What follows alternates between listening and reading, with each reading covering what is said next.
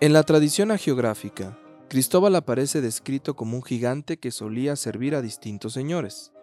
En una ocasión, un sabio ermitaño le dijo que habría de servir al más grande de todos. Fue así que un pequeño niño le solicitó llevarlo de un lado al otro del río. Mientras avanzaban, el peso del infante obligó a Cristóbal a apoyarse en su bastón y con gran sorpresa supo que se trataba del propio Jesús. Patrón de los caminantes y símbolo del sostenimiento del mundo, su nombre significa el que porta a Cristo. En esta pintura anónima acompaña la escena un niño ataviado a la moda, dieciochesca, quien, sin lugar a dudas, debió ser el hijo del donante o patrocinador del cuadro.